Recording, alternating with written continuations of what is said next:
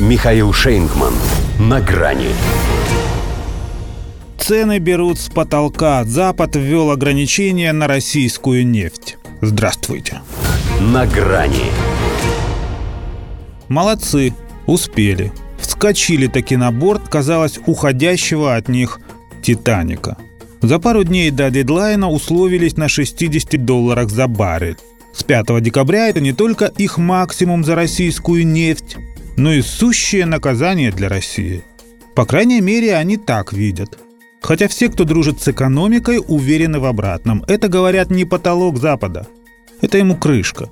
Потому что попробуйте накрыть кипящий котел. В лучшем случае сорвет лишь ее, но может и дом разнести. Запускает ведь бумеранг, от которого им, уже простреленным на обе ноги, не убежать и не увернуться. Тем более не уехать. Ибо все, приехали. Разбавлять им бензин ослиной мочой, чтоб надольше хватило. И то вот-вот перейдут на нее одну. Причем в самом осле. Ну или на чем они в своем новом средневековье передвигаться думают. Смысл-то их действий понятен – перевернуть все вверх дном, которое они уже устали пробивать. У нас у самих такая поговорка есть «мой потолок, кого хочу, того и потолок». Но у нас еще и нефть есть. А им теперь толочь в воду в ступе. Чтобы удержать потолок цены, им уже нужны атланты. Однако у них из Атлантического только океан. То есть жиденько как-то все. Да и речь идет исключительно о морских поставках. Объем для нас существенный, но не критичный. Трубопроводный же экспорт пока не трогают. Хотя Венгрия уже объявила, что и потом не позволит. И вроде 60 долларов сопоставимы с нынешними тарифами, из чего следует, что Россия не понесет значительные убытки. Только репутационные, если тоже так решит. Они ведь полагают, что самые хитрые потому и остановились на таком пределе, чтобы нам проще было с ним смириться.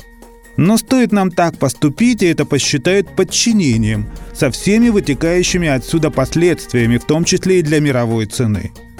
А это уже реально опасно.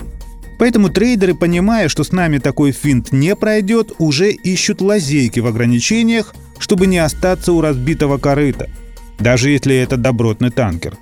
Какой в нем смысл, если он пустой? Москва уже на 70% переориентировалась на другую географию.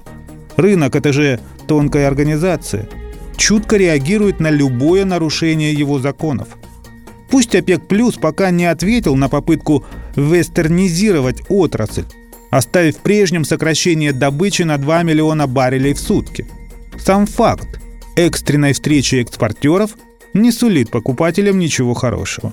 Как минимум это значит, что картель поставщиков решил понаблюдать за картелем потребителей, как врачи наблюдают больного. Что же касается нас, то зря они так старались. Поляков уговаривали.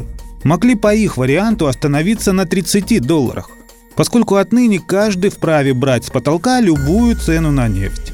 Только сама нефть с потолка не капает. Потому что теперь наш ход. Точнее, уход. В смысле, злые вы и недалекие. Уйдем мы от вас. А потолок, да, останется с вами. До первого ветра. Нафнафа-то среди вас нет. Только Наполеон со всем своим скотным двором. До свидания. На грани с Михаилом Шейнгманом.